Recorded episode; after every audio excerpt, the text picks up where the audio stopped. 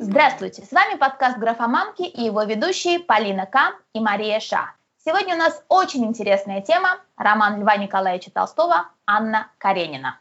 Полина, что вообще помнишь ты из своего школьного детства об Анне Каренине? А, скажу тебе честно, что в школьной программе я не читала Анну Каренину. Я даже не уверена, была ли она в школьной программе.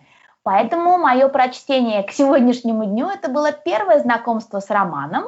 А, и я очень благодарна тебе, потому что если бы это была бы школьная программа, то, скорее всего, бы я читала бы Толстого за, две, за два дня и две ночи перед экзаменом.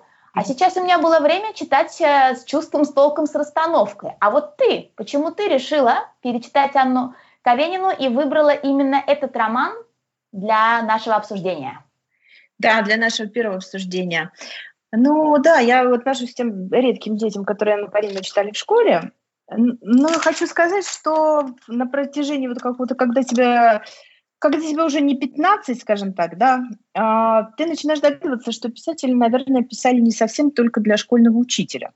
А, что, наверное, они пытались из этого занятия извлечь какую-то еще и пользу, да, и какое-то еще удовольствие, не боюсь этого слова. И, соответственно, всегда интересно перечитать произведение, которое ты как-то там пролистывал э, в ажиотаже общего образования, и понять, что, собственно, хотел сказать автор.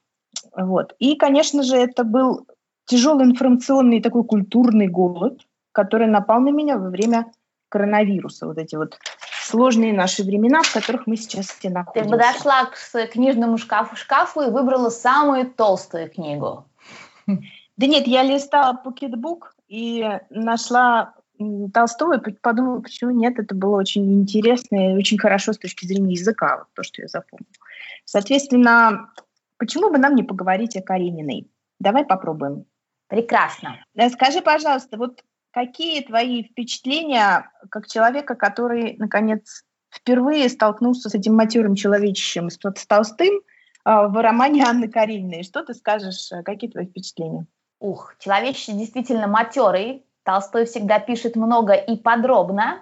И, наверное, если бы мне позволили дать а, эпиграф к его творчеству, то я сказала бы, что даже если книга тебя ничему не научит, ты хотя бы будешь знать, как правильно пишутся слова. Только за это можно читать а, Толстого. Что же касается Анны Карениной.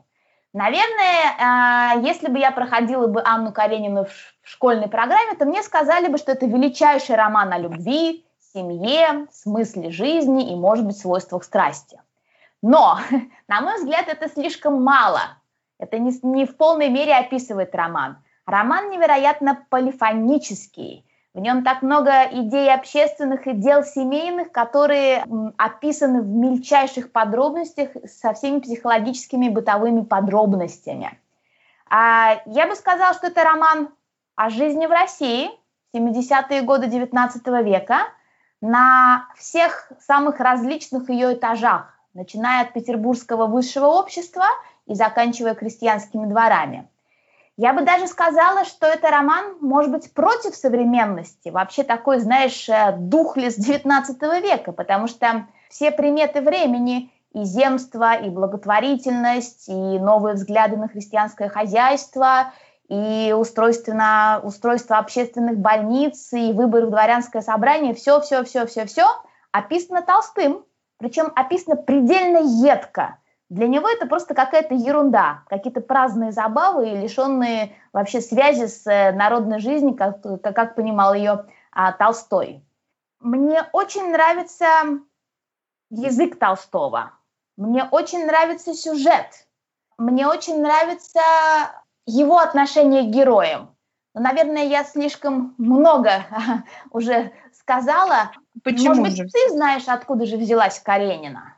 Хочу сказать, что, конечно, творчество Толстого изучено замечательно хорошо. И Толстой э, был человеком очень предупредительным, э, предусмотрительным даже скорее. Он на все э, вопросы такие, да, э, часто задаваемые вопросы, он оставил все абсолютно исчерпывающие ответы.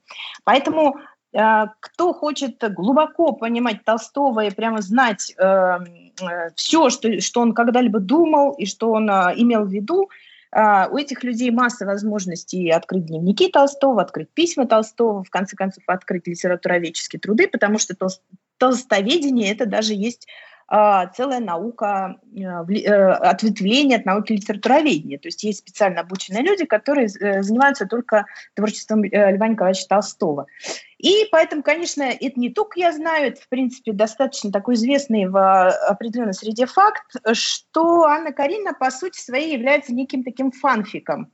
То есть это продолжение или развитие одной маленькой недописанной истории, а, вошедшей в сборник «Египетские ночи», который был опубликован после смерти Пушкина. Автором «Египетских ночей» тоже, соответственно, является Пушкин. И вот так вот интересно, да, когда ты являешься классиком, то есть ты становишься на какие-то невидимые рельсы, и вот эти литературные ветры тебя, собственно, и несут в прекрасное далеко. То есть ты питаешься вот этими корнями, от классиков предыдущих, которые сделали все, чтобы твой талант воссиял еще ярче. Толстой э, тоже абсолютно никакая не новость. Он был очень увлечен Пушкиным, он даже называл в каких-то письмах его своим отцом. И, соответственно, вот это... отцом. Творческим. Конечно, да. литературным, да. Это в наше время, конечно, надо делать эту оговорку. Естественно, он говорил, что это в некотором, в некоторой степени Пушкин является даже для него каким-то духовным отцом. И он, значит, э, прочитав, он пишет э, весной 73 года в письме Николаю Николаевичу Страхову, интересному философу, публицисту, литературному критику, который долгие годы состоял с Толстым в переписке, он пишет ему, что он играл с детьми и взял в руки книгу повести Белкина Пушкина. И так зачитался, э, что нашел себя вот глубоко заполнить, соответственно, с этой книгой. В этой книге он увидел отрывок в египетских ночей. Из египетских ночей недописанный отрывок «Съезжались гости на дачу». Гости съезжались на дачу. И в этом отрывке он увидел будущую Анну Каренину. И он увлекся идеей вот этой роковой женщины, которая убивает своих мужчин, настолько сильно, что через месяц уже был готов э, первый набросок, э, черновой набросок Анны Карениной. Тут надо, знаете, обязательно сказать о том, э, что что вот этот набросок, он не такой простой. Он представляет из себя исследование темы Клеопатры, которая очень э, интересовала Пушкина. И Пушкин крутил ее и так, и так, и э, какие-то были стихотворные творения, и какие-то были повести, какие-то наброски, э, объединенные темой Клеопатры. И вот эта Вольская, которая является героиней вот этого наброска, да, она замужем, и она из высшего общества. Она говорит, что готова провести ночь э, с любовником, который расстанется с жизнью после этой ночи. То есть она тоже играет в некую такую Клеопатру, да. Но мы помним, что Пушкин, да, ты же помнишь, как он погиб. Ну, он э, стрелялся на дуэли, да, но он же стрелялся на дуэли за женщиной.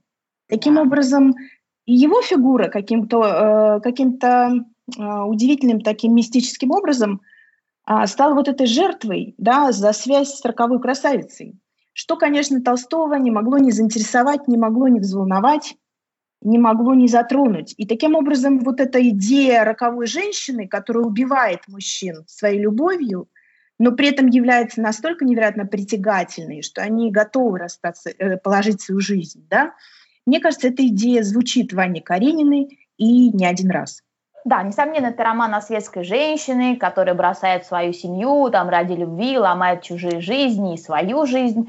Но мне кажется, что Анна Каренина далеко не главная героиня во всем а, этом романе. Другое дело, что вокруг нее все крутится. Да, а начинается, она как бы заводит весь механизм, она приезжает там помирить э, доли со Стивом, но со Стивой, но я бы не сказала, что она самая главная героиня. Для меня это скорее роман про Россию. Но каждый имеет право иметь свое мнение, мы с тобой не претендуем на э, то, что наше мнение является каким-то объективным. Верно? Да, я думаю, все творчество Толстого — это творчество России. Он э, глубоко русский человек.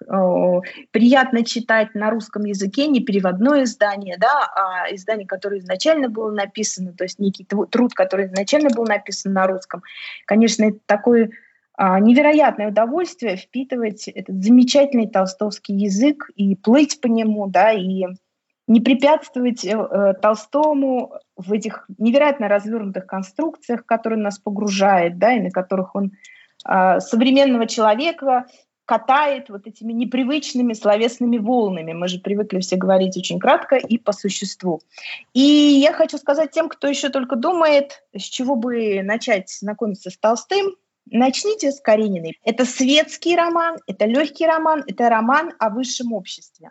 О, о высшем российском обществе, о графах, соответственно, да, о князьях, а, и вы, конечно, получите удовольствие, сравнимое э, с тем, которое вы получили, если бы читали какой-нибудь, не боюсь этого слова, хороший глянцевый журнал XIX века. Я думаю, что-то схожее, собственно, было бы. Согласна ты с этим, Полина? Абсолютно согласна. Потрясающий язык и совершенно невероятное описание женских платьев, трапез, э, охоты, э, скачек – но, к сожалению, и также смерти, и рождение ребенка. То есть язык потрясающий. А еще, я не знаю, обратил ты внимание или нет, но меня просто совершенно поразило те э, два момента в романе, когда вдруг э, Толстой ведет совершенно прямую трансляцию из головы героя и впервые, возможно, использует такой прием, как поток сознания, да, текучий бессвязный поток мыслей, а, которые в его время еще не были известны писателям, да, потому что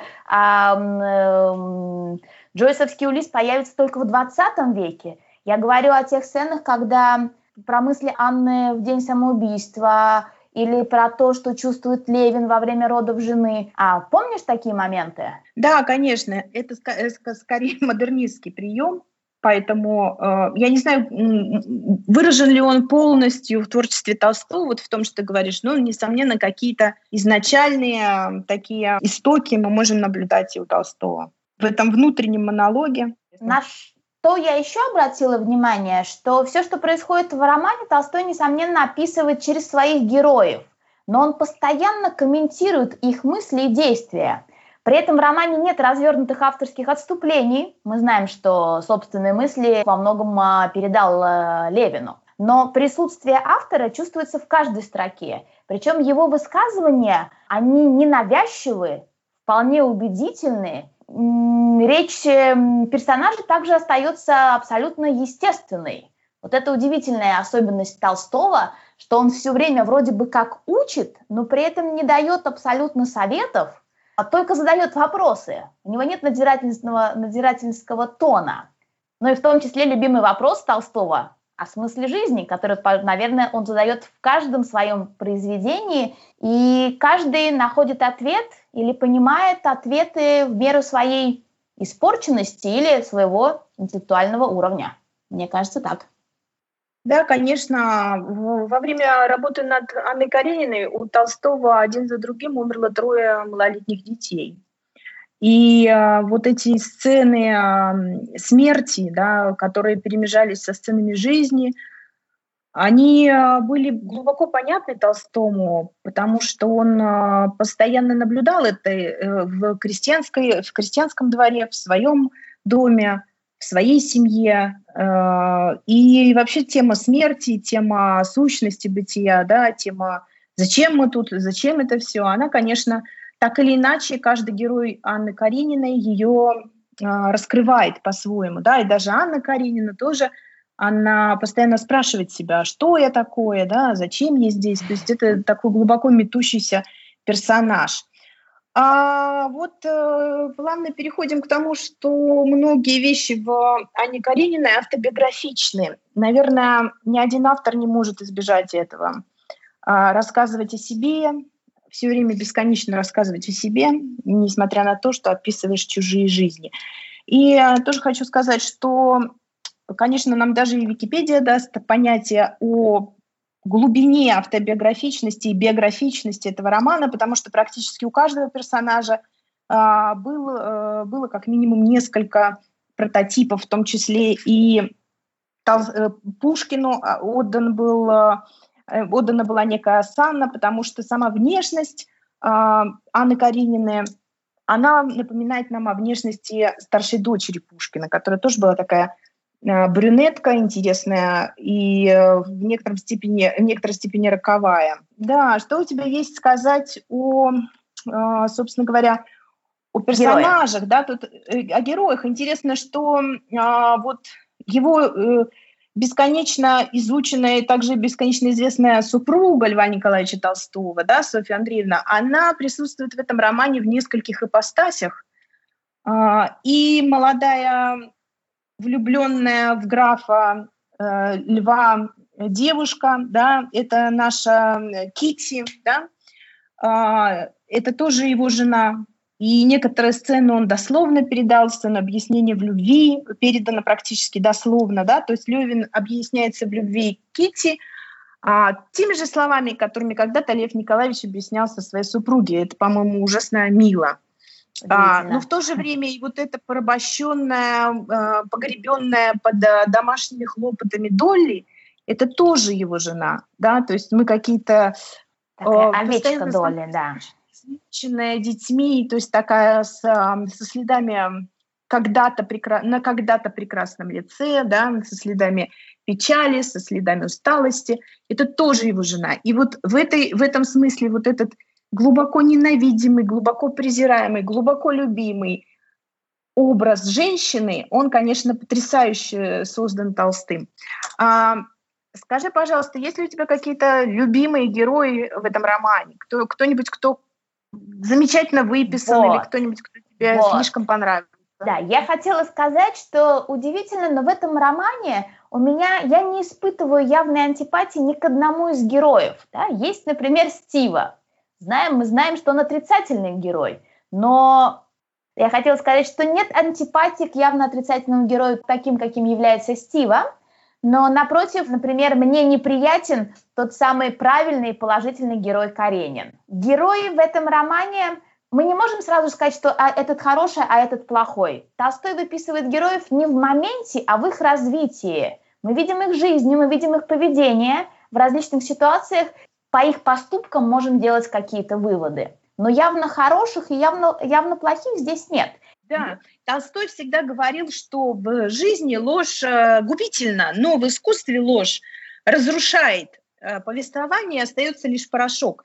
И так же, как в жизни нет, э, это уже я говорю, не Толстой, да, конец цитаты, что называется, вольный, так как в жизни нет белого и черного, соответственно, все герои просто живые, они объемные, они узнаваемые, и, конечно, приятно с собой каких-то героев там ассоциировать, да, и э, узнавать свои хорошие и плохие стороны в каждом из них, но они все честные, да, то есть честность это была принципиальной позицией всегда Толстого, э, писать жизнь э, на Честно максимальном описанные, реализме. ты хочешь сказать, честно описанные, такие, какие они есть, со всеми их плюсами и минусами, со всеми их хорошими, плохими поступками, мыслями и так далее, верно?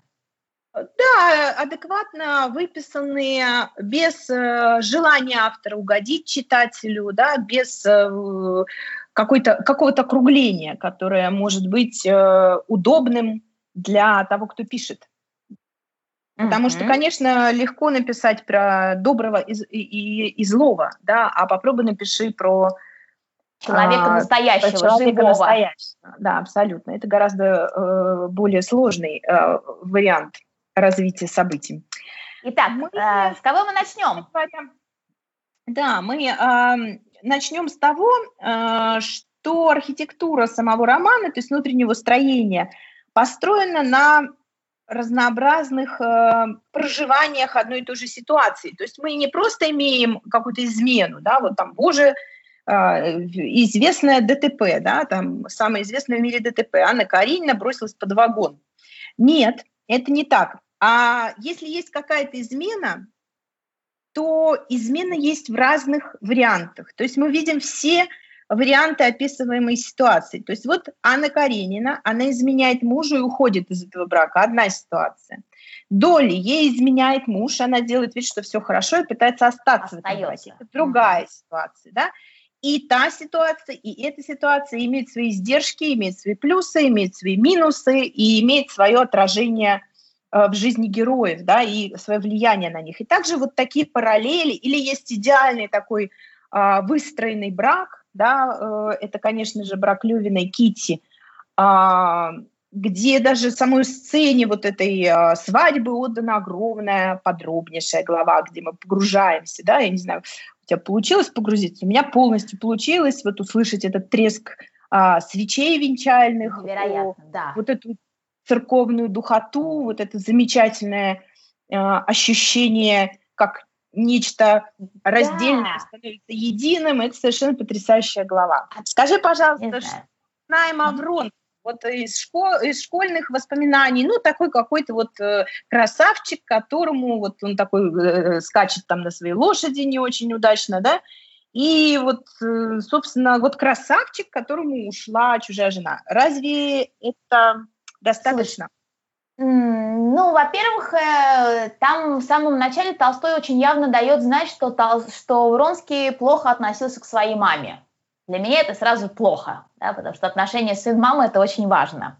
А Вронский похож на современного молодого человека, который достиг какой-то цели, а дальше просто не знает, как жить с этой достигнутой целью. Он ищет развлечения, но мы знаем, современные э, исследования сказали, что радость от приобретения нового айфона длится ровно 7 секунд.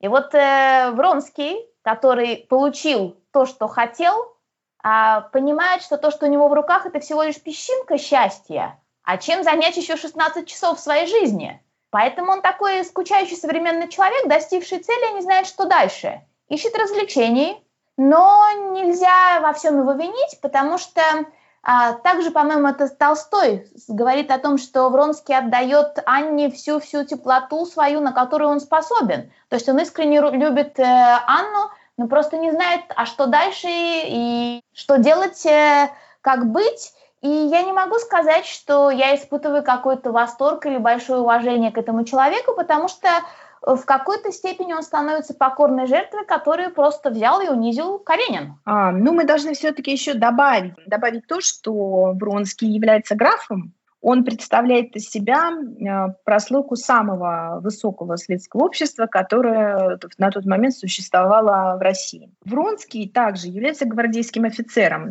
А, то, как он ведет себя в обществе и то, как его характеризуют люди, это исключительно положительные э, отзывы. Да? То есть это человек, который является ярким представителем своего класса, а, класса молодого преуспевающего дворянства, как ты совершенно правильно сказала.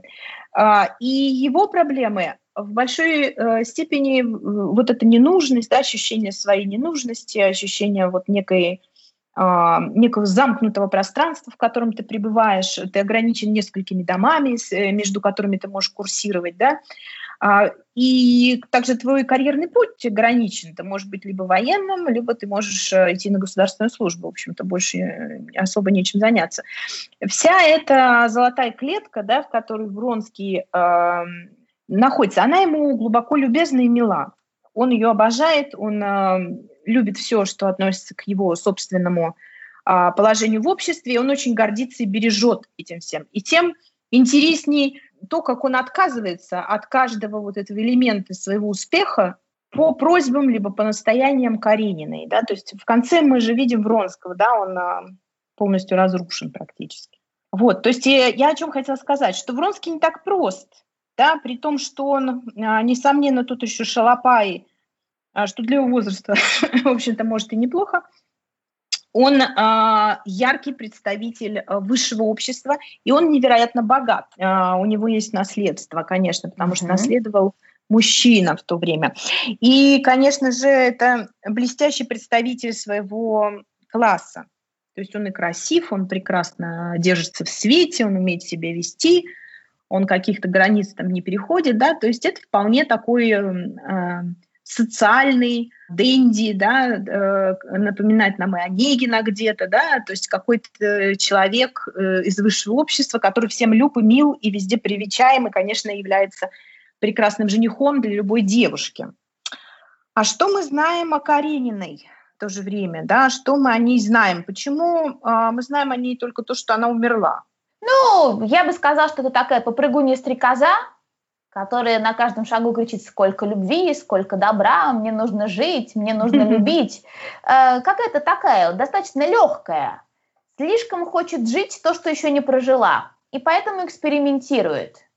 Да, и я могу сказать, что она, она ведь все время счастлива. Она говорит, что хотела бы страдать, но не умела и была все время непростительно счастлива. Женщина из замуж, замужняя, из высшего общества, потерявшая себя, жалкая и невиновная. Так э, Толстой считал, э, описывал ее. И мне кажется, что когда он создавал роман, он постепенно сам влюбился в Анну, поэтому нельзя сказать, что Анна какая-то отрицательная героиня, и все, что она сделала, она сделала плохо. А, он в очень... то же время писал, что Каринина мне надоела, она тупая и тщеславная. Он считал ее глупой и эм, примитивной, да, то есть он ее всячески порицал. Ну, то есть мы тут ну, видим есть. многогранность Толстого, который, с одной стороны, отдает должное вот таким да. пикаперским, пикаперским скиллзам, да, Анны Карениной, которая она там, хоп, прошла мимо, и Левин уже за ней побежал, да, но при этом Толстой это понимает, что женщина хорошая та, которая умеет варить варенье сухим методом, да, как Китти, а не та, которая плечами своими полными, там, вы, мужчины, слушайте сейчас, мотайте на ус, что плечи-то поводил-поводил, а зима длинная, и варенье необходимо.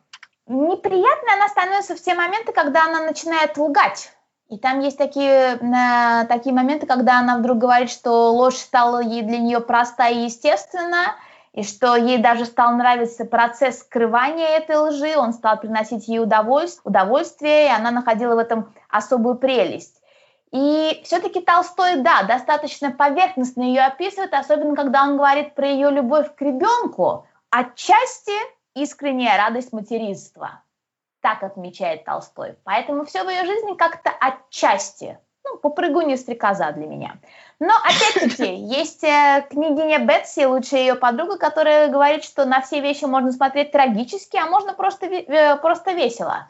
И я думаю, что э, Анна Каренина следует этому совету княгини Бетси и на все смотрит просто весело. До ну, если вот момента. современные психологи, сейчас же очень э, в моде психология такая популярная, да, если бы современные психологи а, как антивероника Степанова смотрела на Каренину, она бы, конечно, сказала, что Каренин нар- нарцисс, да, то есть а у нее есть нарциссичные черты, она все время хочет сиять, она питается вот этим вниманием, которое она привлекает, но она не особенно понимает, что делать дальше. У нее нет никакого стратегического, так сказать, плана. И мужчины, которые очаровываются ей, становятся ее такими марионетками мягкими в ее руках, да, они спускаются все ниже, ниже, ниже. Вот а, Каренина, узнав об измене, он, он что делает? Он как бы делает ничего. Да, он только пытается закрыть глаза и помахать руками, чтобы это все развеялось. А вот он хороший или плохой для тебя? Я так людей не оцениваю, я про себя не знаю, хорошая я или плохая, дорогая моя Полина, и рада за себя, если ты себя однозначно причисляешь к одной из этих категорий. Что касается Каринина, он просто пожилой. А, то, что хорошо в возрасте Анны, нехорошо в возрасте Каринина, понимаешь? Ему уже чего тебе надо на старче, да, там манную кашку бы уже, собственно, покруче заваривать, а Анне все, эй, подавай, понимаешь, балы, какие-то балы. У него государственные дела. Вот, поэтому это два человека, которые э, мы странно встретились и странно разойдемся, да, это вот из этой истории. Они же там как-то женились, не сказать, чтобы Каринин там трепетал, да, чтобы он там обыскивался. Он просто ему надо было, и вот она тут, ну, ну, ну, хорошо, да, и точно так же они завели ребенка. Так вот этот самый Каринин, который является тоже ярчайшим представителем вот такого чиновничего, такого вот, все у него так должно быть, знаете, по полочкам, все вот у него так все должно быть продумано. И тут он обнимается с Вронским, в то время как его жена рожает, прости господи, Ох, это не... ужасно. И говорит, и она им говорит, а помиритесь. А они такие, а миримся, понимаете? И мы тут, тут, тут боже мой, думаем мы. А, в общем, чего тебе надо, Анна, постоянно вопрошает мужчины, и готовы ей это да, э, давать. И как бы, казалось бы, ну бери и радуйся, но Анна не радуется, она только берет. Соответственно, мы опять э, оказываемся у этого самого вагона. Мне очень любопытно твое мнение о моем любимом персонаже. Такой люблю повеселиться, особенно пожрать. Кто это такой был в романе? Ну, Стива, наверное. Конечно, несомненно, брат Каренина. А, Скажи, то есть пожалуйста. ты у нас тоже и у нас тоже в тебе проклевываются такие, знаешь, э, ростки московского бомонда раз тебе понравился Стива. А кому он может не понравиться? Он такой замечательный, он считает, что жизнь приятная, э, от жизни нужно получать удовольствие, комфорт. И французских гувернанток. Да.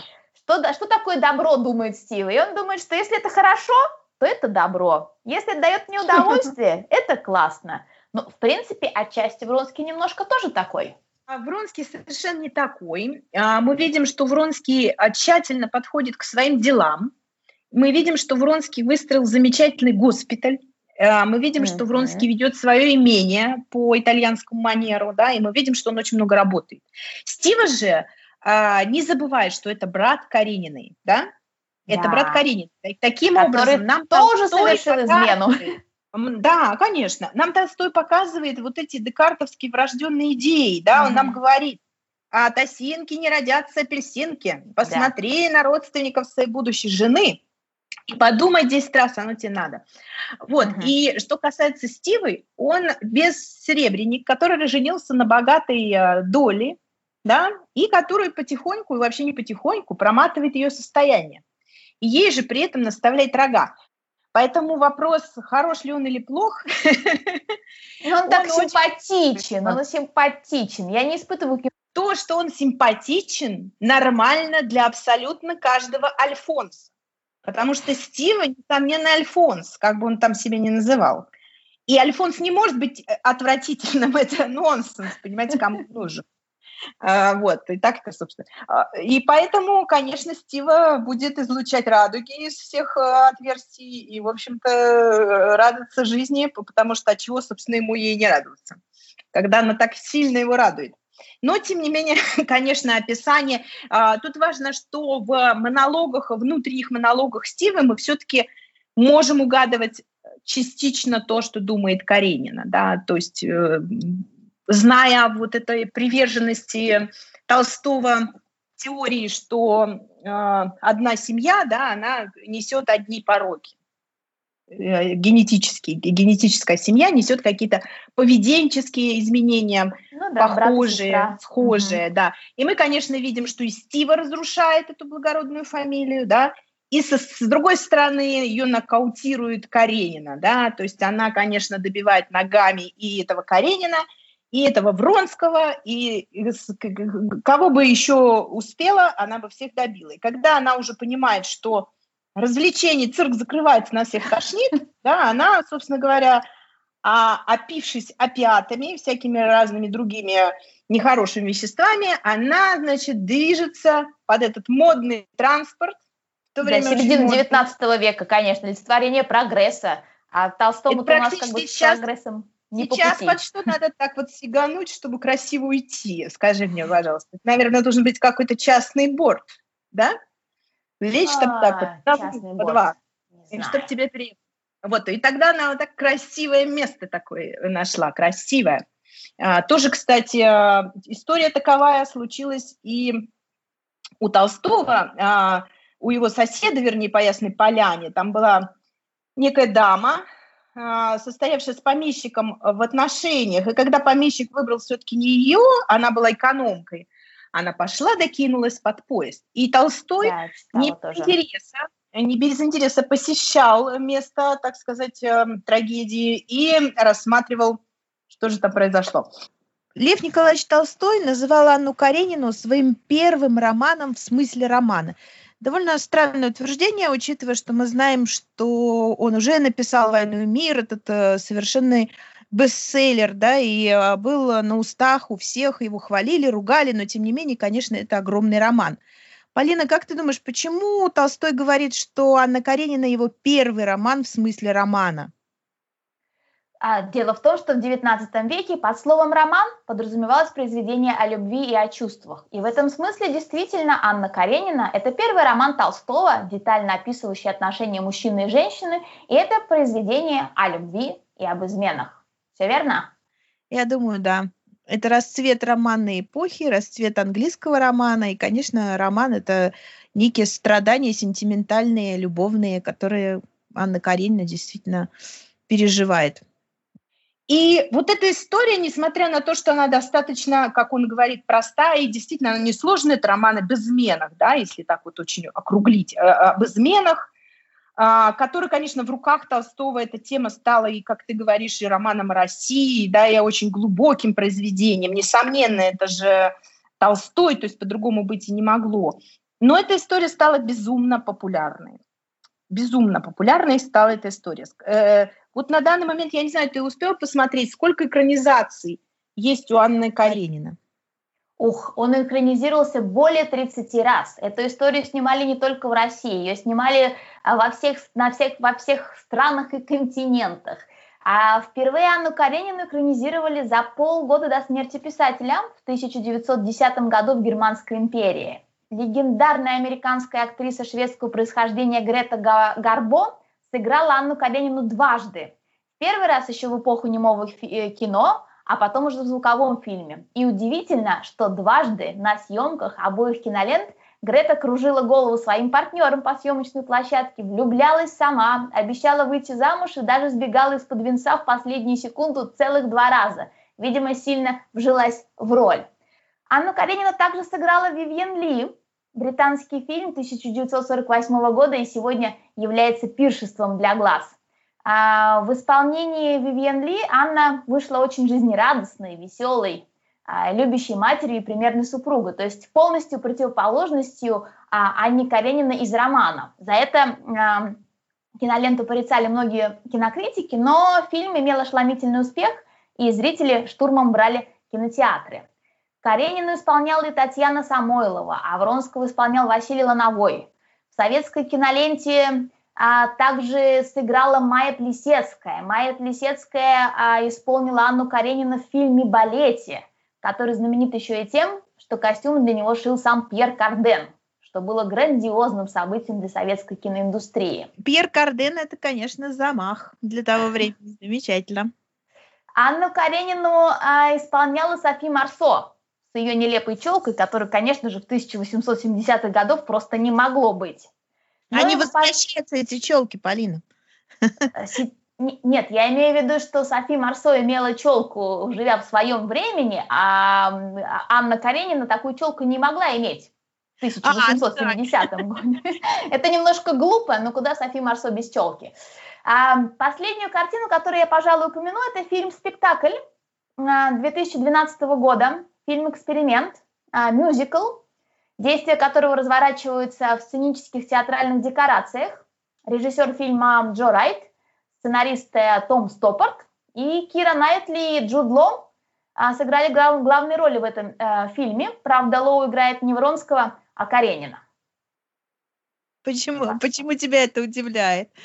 Вообще Каренин должен быть, а, ну Каренин должен быть, конечно, не таким горячим, как Джуд Лоу, я согласна. Слушай, я вообще его очень не люблю, это мой самый ненавистный актер, если честно. Ты не а... любишь Лоу, все, мы расстаемся прямо сейчас.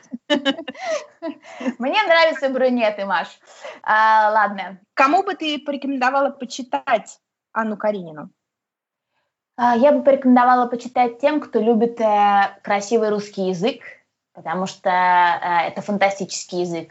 Я бы порекомендовала его почитать дамам, которым нравится читать глянцевые журналы. Это гораздо более э, интеллектуальное чтение, чем глянцевые журналы. Здесь же они снова найдут описание всех нарядов, и коктейлей, и балов. Я бы порекомендовала почитать его а, наверное, все-таки не в школьном возрасте, а более в зрелом, когда у тебя есть время, когда у тебя есть время действительно окунаться в такое грандиозное, а, большущее произведение, выписано очень кропотливо, скрупулезно и без небрежности. Замечательно. Светские дамы, читайте Анну Каренину и погружайтесь в знакомый глянцевый транс. Да? Э, только 18 века.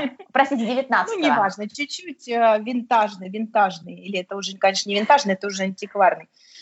Но, тем не менее, это очень-очень модно. Модный журнал, модный журнал из 19 столетия. Мне кажется, у нас получилась замечательная беседа. И завершить эту беседу мне хотелось бы эпиграфом к роману. «Не судите людей, да не судимы будете. Судите себя, и Бог вам судья». Естественно, это не слова Толстого, это моя интерпретация. А, дорогие э, друзья, у нас а, будет нек- э, некая библиография приложена к нашему подкасту, и вы, если вы хотите читать а, глубже и больше, чем мы, то, пожалуйста, пользуйтесь ей или пользуйтесь а, другими источниками. С вами был подкаст «Графомамки» и его ведущие Полина К. и Мария Ша. В следующем выпуске мы поговорим о повести Артура Конан Дойля «Собака Баскервилей». До новых встреч в эфире!